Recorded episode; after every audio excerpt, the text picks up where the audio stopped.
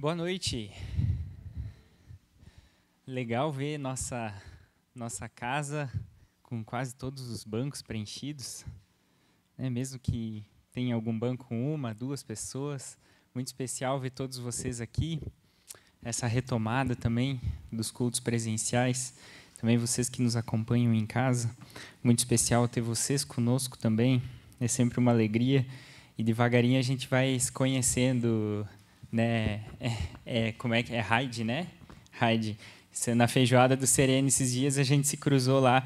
Ela disse: Olha, eu sou a Hyde que comento sempre lá no YouTube. Então, prazer, a gente se conheceu agora presencialmente, depois de eu já estar tá quase um ano aqui, né? Já praticamente morando já estou mais com, com, com a Kathleen junto. Mas muito especial poder mais uma vez compartilhar da palavra ah, e antes de mais nada, eu tenho que compartilhar um abraço do Hans, tá? Do missionário Hans. A gente falou assim, vamos, já que hoje a gente fez a troca de púlpito, a gente vai trocar abraços também. Ele está lá no Rio da Prata agora, o culto deve estar tá começando quase lá, 19h30.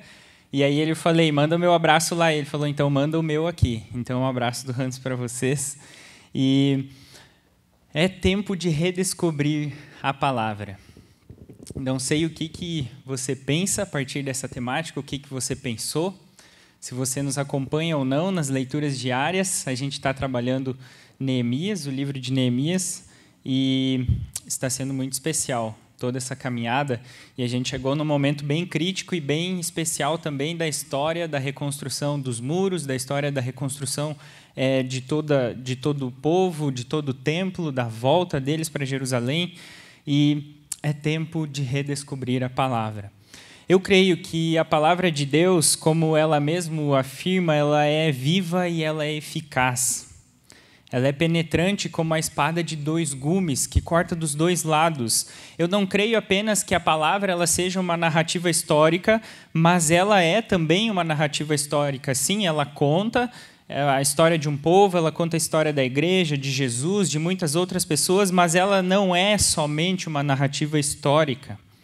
Eu creio fielmente, como diz em 2 Timóteo 3,16, que a palavra de Deus ela é inspirada por Deus e apta para nos instruir, para falar ao nosso coração, para mudar a nossa vida, para moldar o nosso caráter. Acima de tudo, é pela proclamação dessa palavra que o Espírito Santo age em nós com a fé.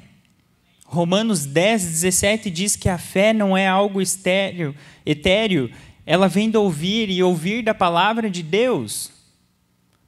A fé vem do ouvir e ouvir da palavra de Deus. Como diz mesmo essa palavra, ela não se perde com o tempo, seca a erva e cai a sua flor, mas a palavra do Senhor permanece eternamente. Eu creio sim que o Espírito Santo inspirou esse texto, todos os textos bíblicos que nós temos e que falou sim ao povo daquela época, falou sim ao povo que estava diante de Esdras, lendo a leitura, eh, vendo e ouvindo a leitura da lei. Eu creio sim que o Espírito Santo inspirou todo esse texto e é o mesmo Espírito que fala conosco hoje. É o mesmo Espírito que atua no mundo hoje, é o mesmo Espírito que quer transformar a vida do ser humano hoje, que quer transformar o povo de Deus também hoje. É essa palavra de Deus que fez o povo chorar, se alegrar, confessar os seus pecados, se alegrar também pela misericórdia de Deus. E é a mesma palavra que nos chama a um resgate, a uma redescoberta da palavra de Deus, dessa palavra que é viva e eficaz.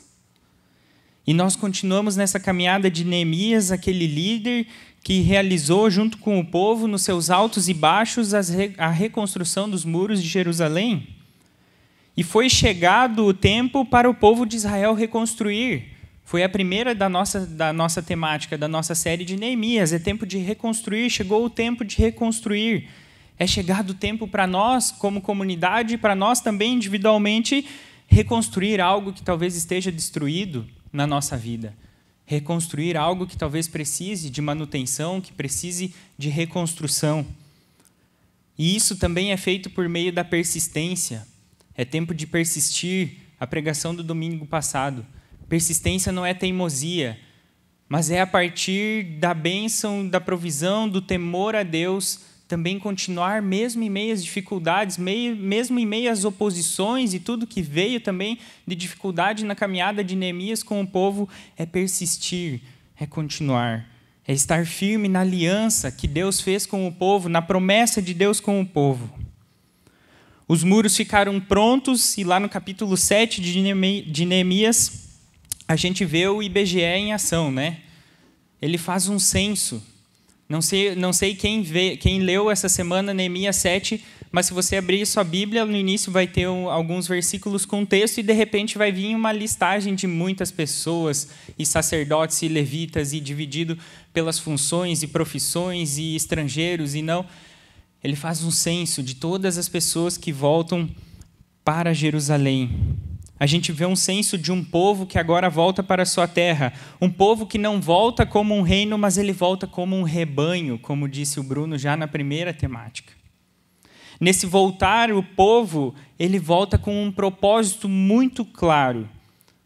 Além da sua reconstrução física, além das suas portas serem reerguidas, dos muros e da sua miséria e da sua desonra ser desfeita, Neemias agora também instiga o seu povo a uma reconstrução espiritual, a redescobrir a sua identidade como povo de Deus, a redescobrir quem eles eram diante desse Deus que estava conduzindo, que não deixou de conduzir a história deles.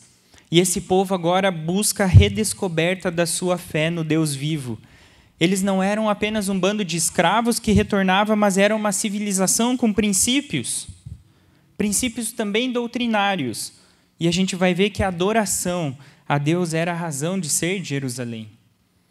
E ao voltar para casa, terminada a reconstrução do muro, cada um com seus dons e talentos, e a gente vê isso naquele censo do, do capítulo 7, cada um com as suas funções, voltando para Jerusalém, buscam agora a redescoberta da sua vida religiosa, a sua descoberta da sua identidade como povo de Deus, e assim eu convido você a gente ler o texto de Neemias 8.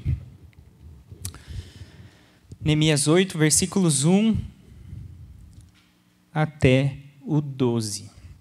E eu também convido a quem pode, seja aqui presencial, quem pode, quem, quem puder mesmo, quem puder, e você em casa também, a se colocar de pé nesse momento.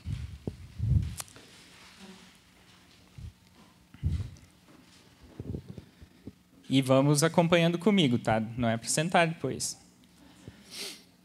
Em outubro, quando os israelitas já haviam se estabelecido em suas cidades, todo o povo se reuniu com um só propósito na praça em frente da porta das águas. Pediram ao escriba Esdras que trouxesse o livro da lei de Moisés que o Senhor tinha dado a Israel. Assim, no dia 8 de outubro, o sacerdote Esdras trouxe o livro da lei perante a comunidade constituída de homens e mulheres e de todas as crianças com idade suficiente para entender. Ficou de frente para a praça, junto à porta das águas, desde o amanhecer até o meio-dia, e leu em voz alta para todos que podiam entender. Todo o povo ouviu com atenção a leitura do livro da lei. O escriba Esdras estava em pé sobre uma plataforma de madeira feita para esta ocasião.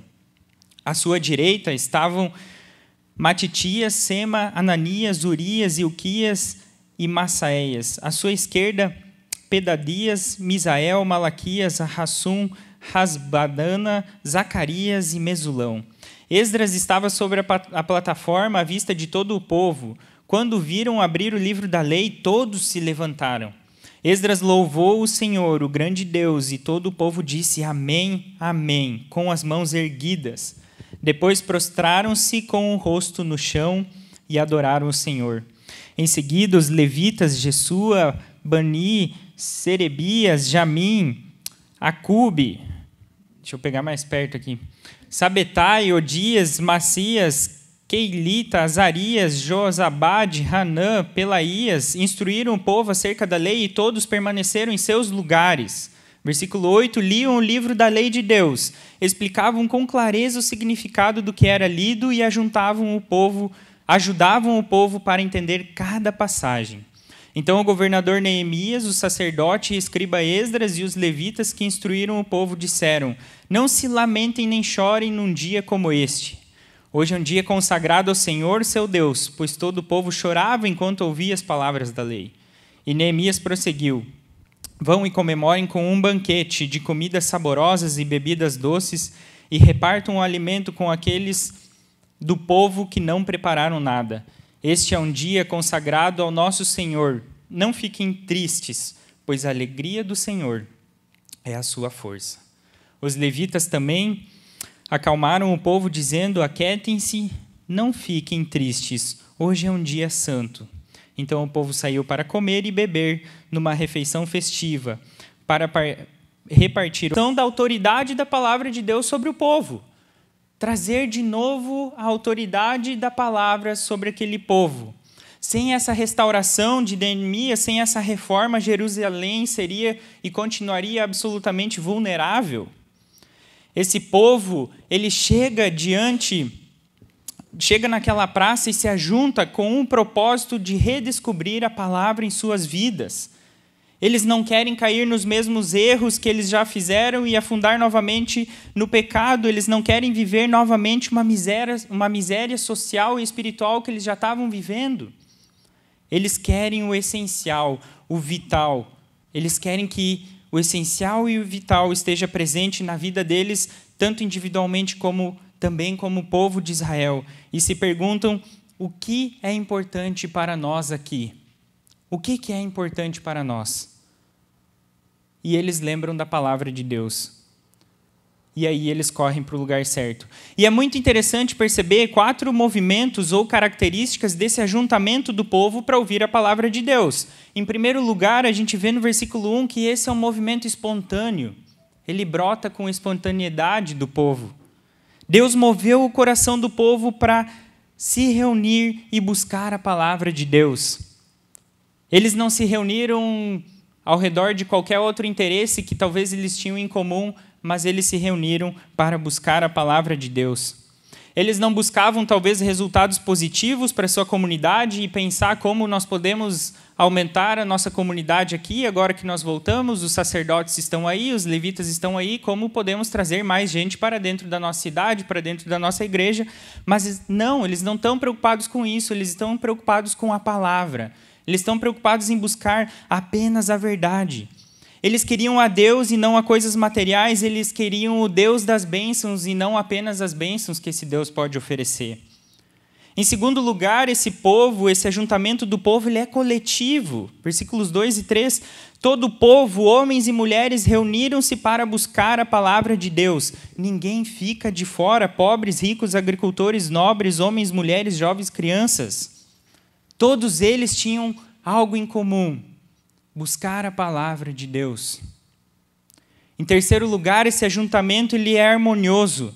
Todo o povo se ajuntou como um só homem. Não havia apenas ajuntamento, mas havia comunhão. A união deles não era em torno de um evento social, mas era em torno da palavra de Deus. Não era uma reunião de clube, eles não entendiam a comunhão, eles como um povo, como uma reunião de um clube social.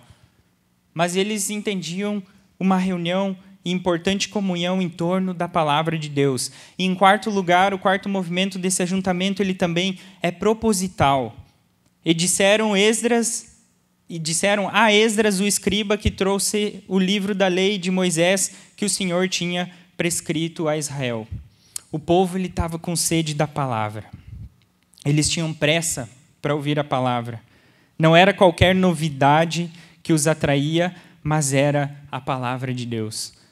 E aqui eu quero citar Hernandes Dias Lopes. O povo não é apenas uma grande multidão, mas é uma assembleia de adoradores. Eles são o povo de Deus, uma geração santa que vive para adorar a Deus, mas eles devem adorar a Deus de acordo com os princípios da palavra de Deus. Adoração era a razão de ser de Jerusalém e não os muros ou as casas. Deus e não o homem deveria ser o centro daquela cidade. E é diante desse povo, diante dessa reunião, que Esdras pega e lê o livro da lei, reunindo da alva até o meio-dia. Que pregação! Seis, em torno de seis horas de leitura da lei. Isso é uma pregação. Não sei quantos de nós aguentaria ficar seis horas lá ou aqui ouvindo. mas todos estão atentos. Homens, mulheres, adolescentes, jovens e até crianças, todos que tivessem capacidade de entender, estavam lá, atentos, ouvindo a leitura da lei. Esse povo, diante da palavra de Deus, era um povo sedento, era um povo que tinha sede da palavra, que tinha sede de Deus, que desejava ardentemente o encontro com o Senhor, por isso que eles estão diante da palavra, com ouvidos atentos, da alva até o meio-dia, em torno de seis horas, sem sair do lugar. Podem sentar.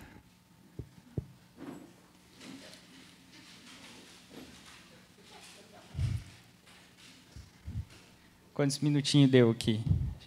É uns cinco, acho. Como é que foi a experiência?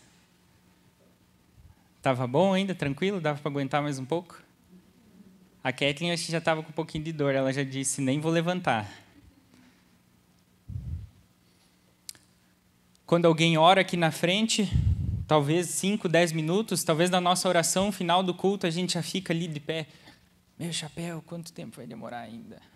E fica, né? Senhor, sim, abençoa, tu sabes, tal. E às vezes a gente começa a ficar incomodado. Quando a pregação chega ali, sei lá, 25, 30 minutos, já olha no relógio, hum, hum, chega, né? Tá bom, deu, precisa mais, meu chapéu. Vai passar das, vai passar das oito, credo, tá louco, não dá, culto tem que terminar logo. E a gente fica nessa, muitas vezes, incomodados. O que, será que está faltando? O que será que precisamos?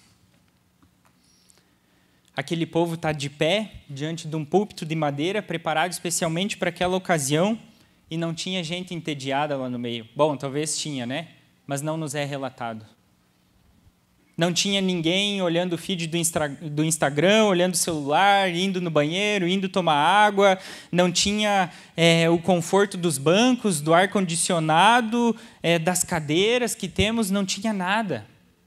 Eles estavam lá atentos, de pé, diante da leitura da lei. Tinha gente lá interessada, tinha gente horas em pé ouvindo a palavra, e essa postura daquele povo demonstra interesse. Não é assim que quando nós temos interesse em alguma coisa, a gente investe tempo? Não é assim que quando a gente tem interesse, a gente investe o que for preciso? Porque aquilo nos interessa. E aí eu não me preocupo é, em ficar seis horas na fila para comprar o ingresso de um show que eu sonhei sempre ir na minha vida, depois vou nesse show e fico 12 horas de pé, pulando, gritando, porque aquilo me interessa, aquilo está me motivando, aquilo, nossa, mexe comigo. Interessa, demonstra interesse. A questão, muitas vezes, é o interesse. Jesus, em Mateus, é relatado no livro de Mateus 22, 29, nos chama atenção com uma coisa. Jesus responde: O erro de vocês não está em conhecerem as Escrituras, em não conhecerem as Escrituras e nem o poder de Deus. Repetindo, Jesus respondeu: O erro de vocês está em não conhecerem as Escrituras e nem o poder de Deus. Jesus Cristo diz: Errai, sim, você erra em não conhecer a Deus e nem o poder de Deus. E na tentação de Jesus, a gente sabe, Mateus 4, Lucas 4, o que, que ele usa para responder o Satanás? Quais são os argumentos que Jesus usa? Qual é a arma que Jesus está munido? A palavra. Era usada também pelo diabo. Sim, precisamos ter cuidado. Mas eram as escrituras sagradas que Jesus responde não era argumentos filosóficos, não eram, sei lá, tantas outras coisas, mas era a palavra. Jesus nos chama a atenção que nós precisamos resgatar, talvez, um amor pela palavra, um amor pela Sua palavra, um amor pela palavra de Deus e pelo poder da palavra. Assim como na época de Neemias, nós precisamos também priorizar na nossa vida o conhecimento da palavra.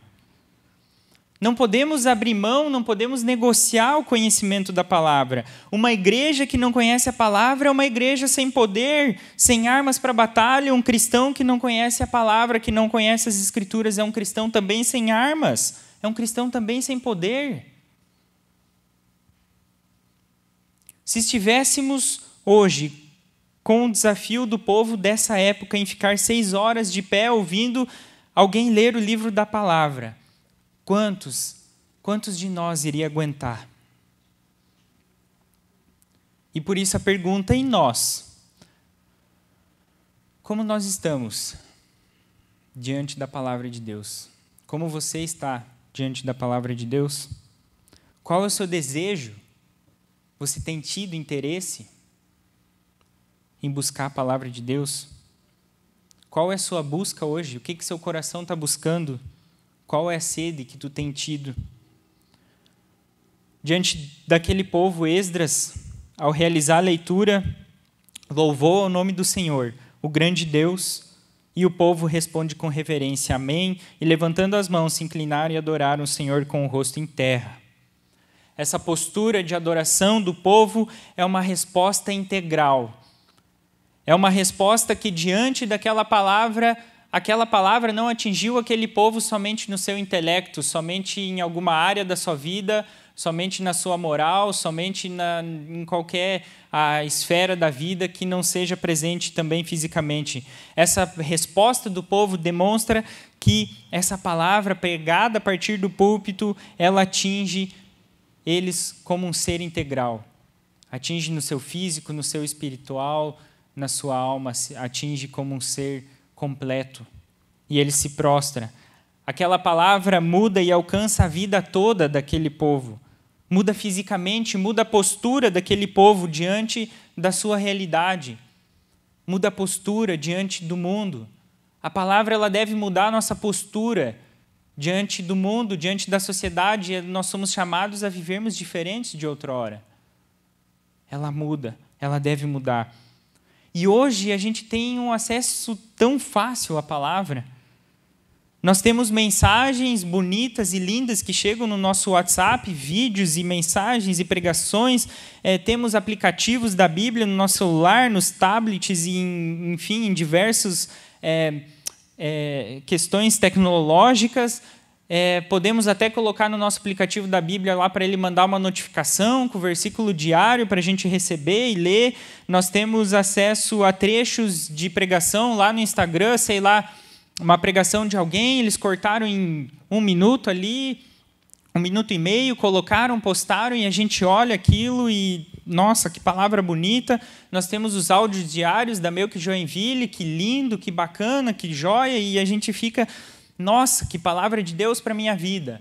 Recebi a notificação, li aquele versículo e é a palavra de Deus e eu vou e eu vou levando. E aí nós vamos muitas vezes nos contentando com migalhas com farelos. Não percebemos quão devagarinho talvez a gente ter tão fraco interesse pela palavra de Deus vai nos enfraquecendo, vai nos deixando pobres de conhecimento das Escrituras, vai nos deixando fraco, vai nos deixando para longe de Deus, para longe do Senhor, vai de pouquinho a pouquinho e a gente vai se afastando e a gente nem dá conta. Eu ouvi um exemplo muito interessante uma vez que vida espiritual sem Bíblia, sem palavra de Deus, é igual a maré que vai nos levando e a gente nem dá conta. Aqui a gente está pertinho do litoral, provável que todos já foram para a praia e já largaram suas coisas, né? Retinho aqui, entrei lá no mar, as crianças estão lá, às vezes aí e de repente tu tá, né? Tu, opa, nem se deu conta, nem se deu conta, tá 200 metros já longe, não, não nem tanto, né? Mas perdeu o teu referencial. A maré foi te levando, foi te levando, foi te levando e você nem se deu conta. Você não percebeu. Você ficou longe do seu referencial. E assim, se a gente vai se contentando com migalhas, se contentando com farelos da palavra, a gente vai talvez sofrendo disso também. Será que é apenas isso que Deus espera de nós? Será que é apenas eu ler um versículo diário? Será que é apenas eu ouvir o áudio da, da Melk Joinville no dia e é isso aí, beleza? Será que é isso que Deus quer de nós, como seus discípulos? Será que é isso que Deus espera de nós, como seu povo? Isso vale também, sim, a palavra de Deus, com certeza. Mas será que é só isso? Será que não precisamos de mais? Será que não deveríamos buscar mais? Por isso que talvez é tempo de resgatar a seriedade da palavra. A seriedade do ensino da palavra é tempo talvez de redescobrir a palavra na nossa vida. Vida com Deus requer um relacionamento com Ele. A comunidade de Neemias entendia isso. Por isso que nós precisamos resgatar o amor à palavra de Deus, pois é Ele que nos liberta, lá nos versículos 10, 11 e 12 do nosso, do nosso texto, diz quando o povo recebe essa palavra, eles começam a chorar. Eles entenderam o estado deles diante de Deus e começam a chorar. Eles perceberam que eles não sabem nada. E nós pecamos não é por falta de conhecimento, nós, por, nós pecamos muitas vezes porque a gente conhece e não leva a sério. Nós pecamos porque nós abandonamos muitas vezes o conhecimento. Porque sabemos, mas não levamos a sério. Esse povo chora porque ele se arrepende. E o objetivo da palavra de Deus também é esse: é mostrar quem nós somos perante Deus e transformar a nossa existência perante Deus e a Sua palavra. Só que o objetivo de Deus também não é o nosso choro descabido, mas é uma contrição real. E aí vem porque esse dia santo não é tristeza. Não se entristeçam, pois a alegria do Senhor é a vossa força. O objetivo do conhecimento da palavra de Deus não é a gente ficar batendo no peito e dizer: ai, Deus, miserável pecador que eu sou, eu sou muito falho mesmo, eu não consigo, eu sou indigno mesmo, e a gente fica a nossa vida inteira, e, ou muitas vezes a gente acha que o cristianismo é isso.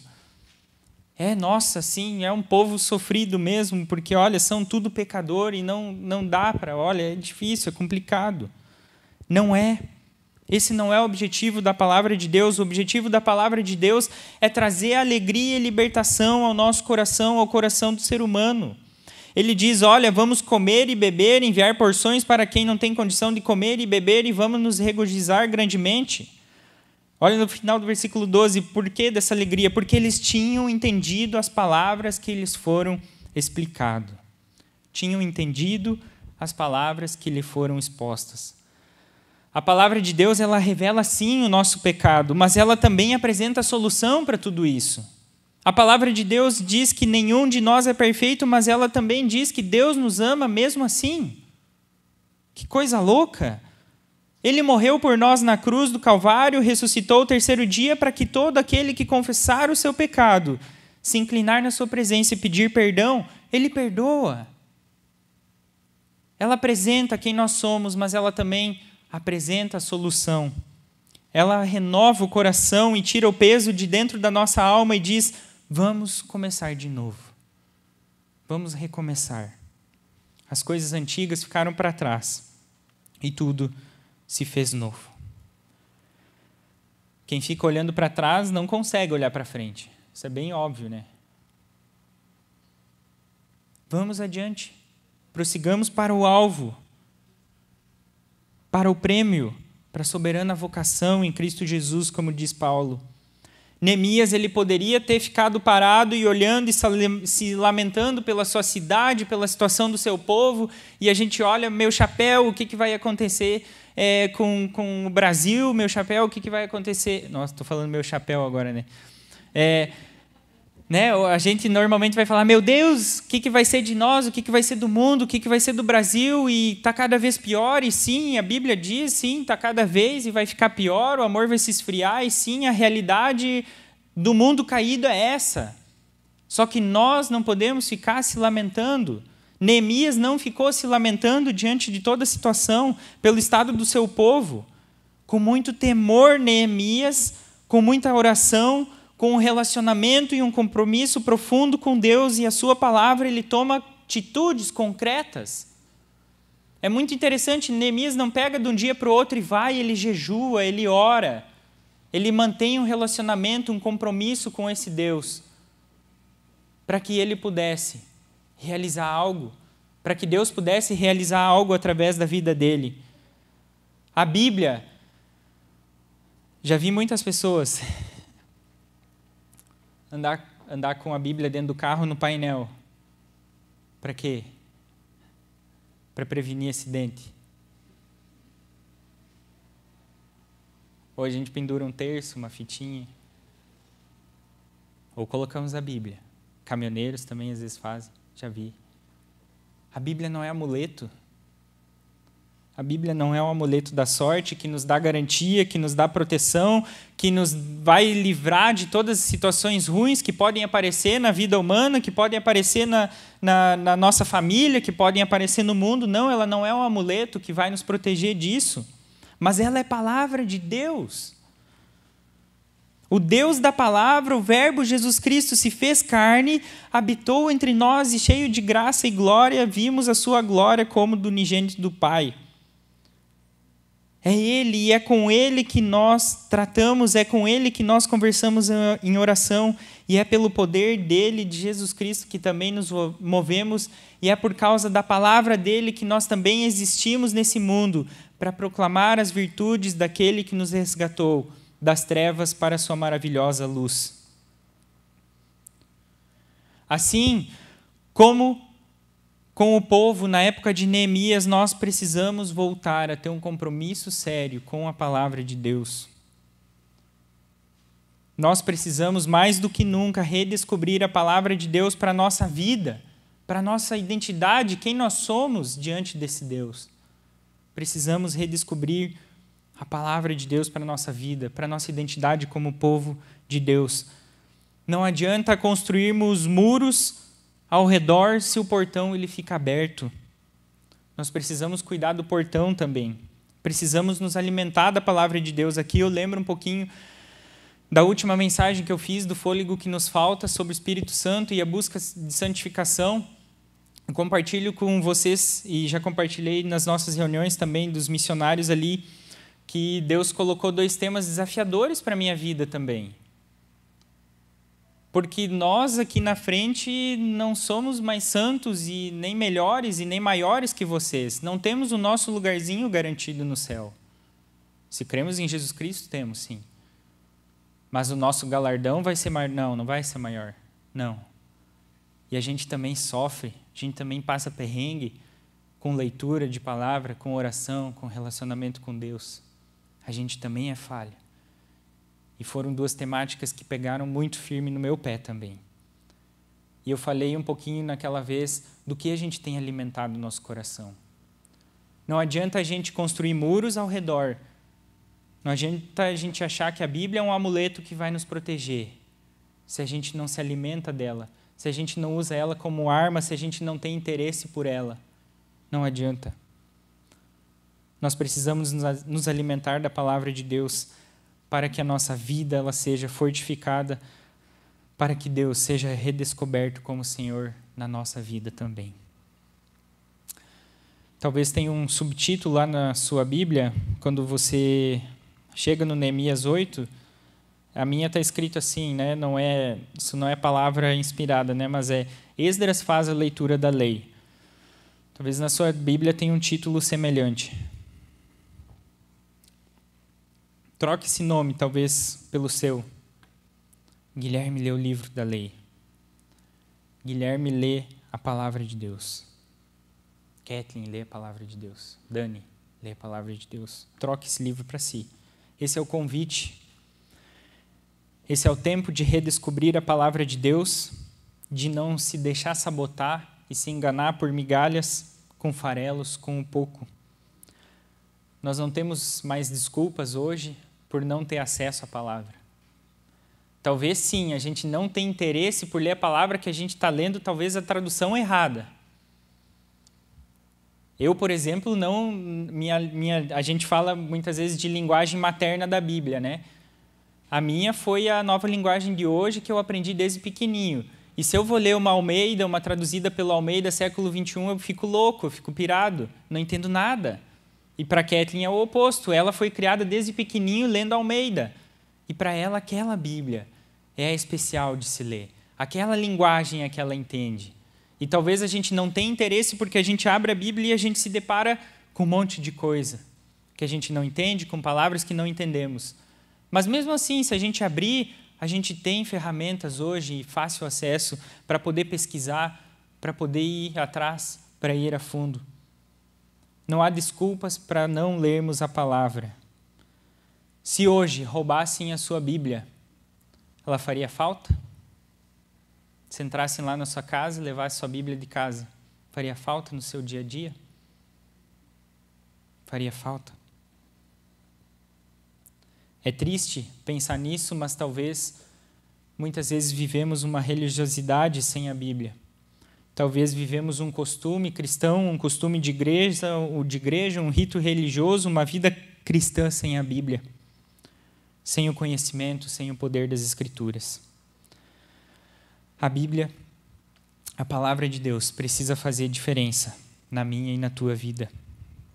Precisa fazer a diferença no povo de Deus, precisa fazer a diferença na Meuque Joinville. Que Deus possa nos encontrar lendo, praticando e amando a Sua palavra. E quando nós vivemos essa palavra integralmente com a nossa vida, nós vamos experimentar o objetivo dela, que a alegria do Senhor é a nossa força. Que a alegria do Senhor é a nossa força. Esse é o resultado final de, dessa equação. A alegria do Senhor é, nessa, é nossa força. Que assim Deus possa nos abençoar. Amém? Feche seus olhos, vamos orar. Deus, talvez hoje somos chamados a redescobrir a palavra. Talvez hoje somos chamados a, sei lá, um compromisso contigo. Pai, amanhã já é segunda-feira, amanhã já temos tantas coisas, nossa agenda já está lotada. Será que vamos ter tempo para ti? Pai, nos ajude a ter tempo para ti. Nos ajude a termos interesse pela tua palavra. Nos ajude a termos interesse em aprofundar o nosso relacionamento contigo.